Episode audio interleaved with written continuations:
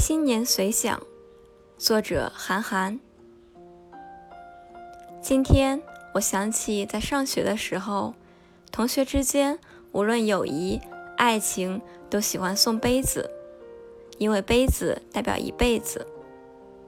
真不想十年后的今天回想起来，你送了多少杯具给自己中意的人啊？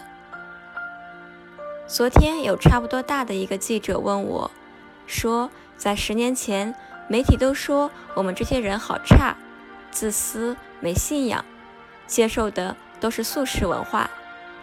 国家在你们这代人手里真是没有希望。而现在，我为什么听越来越多的媒体说这一代人其实真不错，是国家希望，有责任、能担当、思想进步。你觉得是什么能让大家对这一代人有这么大的改观呢？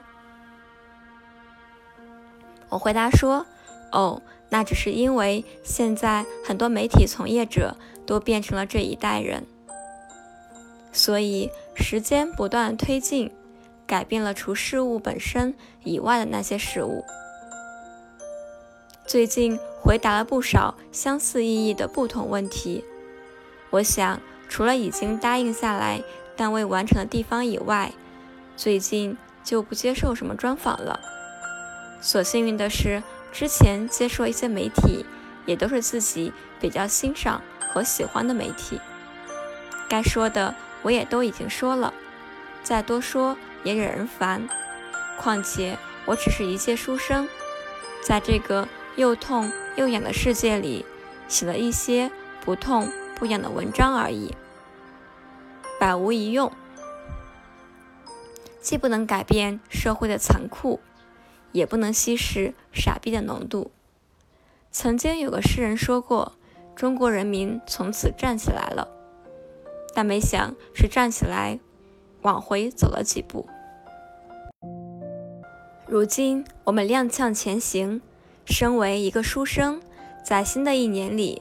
只能继续写下去。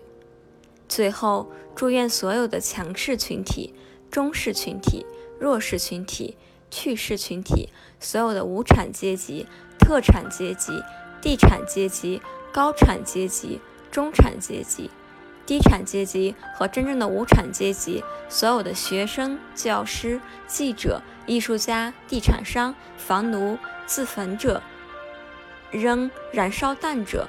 政府官员、公务员、妓女、鸭子、警察、商贩、城管、掉头、罪犯、领导等等等各行各业的朋友和冤家们，新年快乐！明年再玩。